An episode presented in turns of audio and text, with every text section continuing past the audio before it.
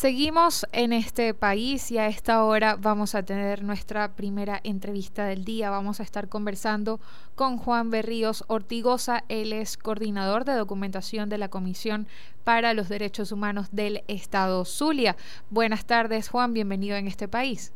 Hola, buenas tardes. Gracias por la invitación. Sí, un gusto tenerle en el programa el día de hoy. Queríamos conversar con usted sobre la cuarta feria por los derechos humanos que en esta oportunidad está realizando la Comisión de los Derechos Humanos por el Estado Zulia. Quería que nos comentara de dónde nace la iniciativa y cuál es la propuesta para este año. Bueno, la iniciativa es eh, para conjuntar, para generar un espacio de encuentro, no solamente para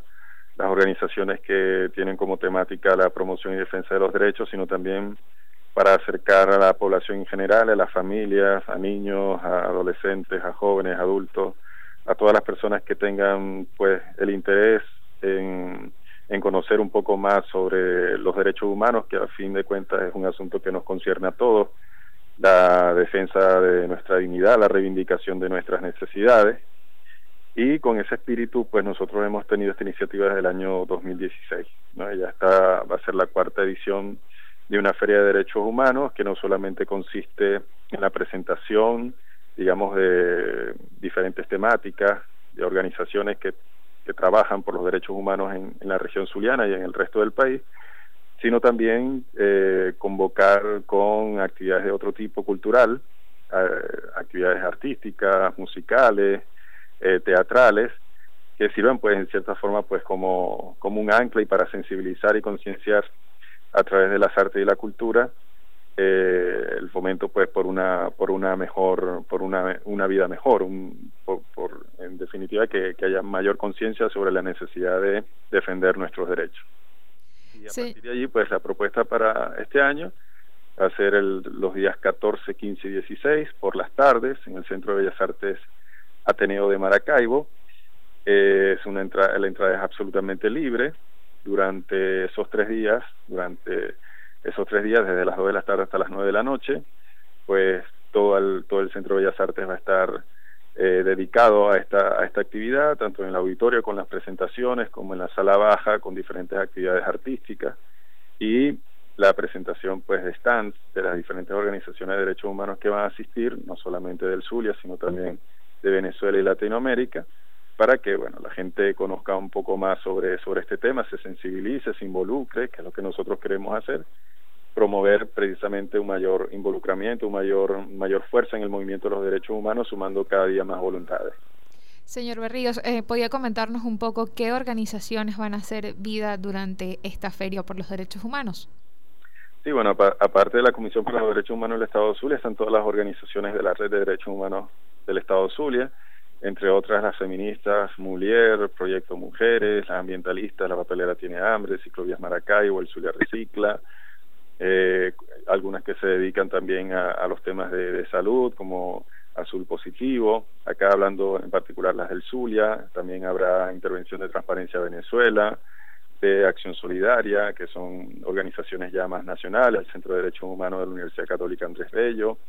el Observatorio de Derechos Humanos de la Universidad de los Andes, Aula Abierta, que es una organización que se dedica a la libertad académica, el Comité de Derechos Humanos de La Guajira, en definitiva, pues una serie de varias organizaciones de la de Venezuela que desde los distintos planteamientos, desde las distintas temáticas, eh, pues promueven y defienden los derechos. Y también tenemos invitados de otros países, en particular de Asuntos del Sur, que es una organización que se encuentra en la Argentina, que promueve la innovación política y la inclusión, la integración social. Y eh, también hay organizaciones de Brasil, de Chile, de México, que también pues van a hacer sus aportes acá, sobre todo a fines pues de intercambiar experiencias sobre el tema pues relativo a la promoción y defensa de los derechos. Señor Berríos, también queríamos consultarle, bueno, debido a la labor que realizan desde esta comisión en el estado Zulia, cómo se están alimentando los habitantes de este estado, debido a que recientemente dieron a conocer que los granos han sido los alimentos más escasos y costosos en Maracaibo. Sí, bueno, nosotros también hemos hecho un estudio sobre la seguridad alimentaria en Maracaibo a través de una encuesta que hemos realizado este año por segunda vez y también a través de un monitoreo de precios y de oferta de alimentos. Y como tú bien dices, pues durante el último año, que es básicamente el tiempo que llevamos en el estudio, desde agosto-octubre del año pasado, eh, pues básicamente hemos visto cómo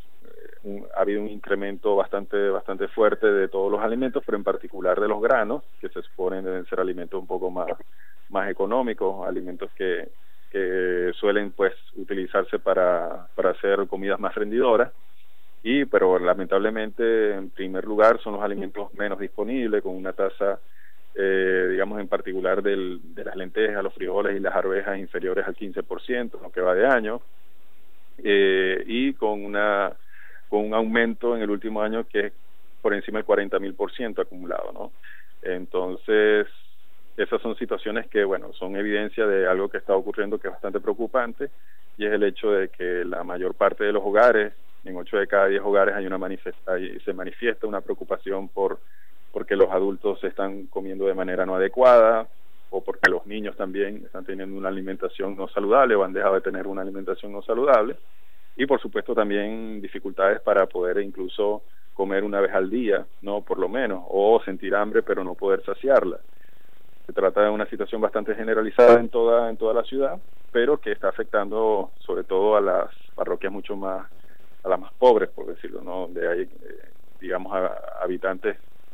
que tienen más dificultad para para poder tener acceso, digamos, a, recursos y, y, comprar los alimentos. Todo esto en un contexto que ya nosotros hemos acá también acompañado de una emergencia humanitaria compleja,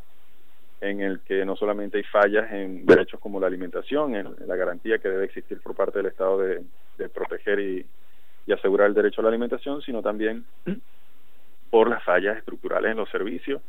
El Zulia es una región que, con diferencia, pues está mucho más afectada que, el resto del país. Eh, y bueno, esa, esa diferencia se nota sobre todo porque es el estado más poblado de, de Venezuela, tiene la segunda ciudad más, más poblada de Venezuela, entonces eso eso hace un poco más manifiesto lo, la, la, gravedad de la situación, sobre todo con la electricidad, con el agua potable y con el resto de los servicios, digamos, que son básicos, pues, para, para una vida adecuada. Entonces, en todo ese panorama, pues también tenemos estas dificultades con la alimentación y que, en cierta forma, la, la gente aquí en la ciudad está sosteniéndose por la ayuda de sus familiares en el exterior. Nosotros al hacer la encuesta preguntamos sobre esto, sobre si, si algún familiar en el hogar había emigrado en el último tiempo y bueno, en siete de cada diez hogares la respuesta ha sido que sí, en, de, toda la ciudad. El año pasado esto era afirmado en cinco de cada diez hogares, con lo cual pues ha aumentado esa experiencia ¿no? de tener un familiar en el exterior. Y eh, ese familiar en el exterior por lo general ayuda, por lo general ayuda y de hecho ayuda eh, en gran proporción de manera mensual, ¿no? En 5 de cada 10 hogares se recibe esa ayuda de manera mensual. Y por otro lado, en cuanto a la cantidad de dinero que se recibe, entre 11 y 50 dólares se reciben 4 de cada 10 hogares de familiares en el exterior. Entonces, como vemos, eh, eso es lo que está sosteniendo a las familias, no se sostienen por los ingresos propios, que son realmente bastante bajos. Nosotros preguntamos por esos ingresos por, por actividades económicas propias, por trabajo, y realmente son bastante bajos. Es decir, en, el 70% de los hogares ese ingreso es menor a 500 mil bolívares cada mes. Entonces, esto nos ubica, digamos, a la mayoría de los hogares por debajo del umbral de pobreza extrema y, bueno, eh, es una situación que, que simplemente, como, como he dicho ya, es una es una prueba de que, de que, estamos en una emergencia humanitaria compleja, no tanto por la violación estructural de los derechos, sistemática de los derechos, sino también por una incapacidad del Estado de eh, dar soluciones e implementar eh, políticas que logren eh, paliar ¿no? o al menos resolver este o, parar ¿no? la gravedad del problema. Muy bien, agradecemos al señor Juan Berríos Ortigosa, él es coordinador de documentación de la Comisión para los Derechos Humanos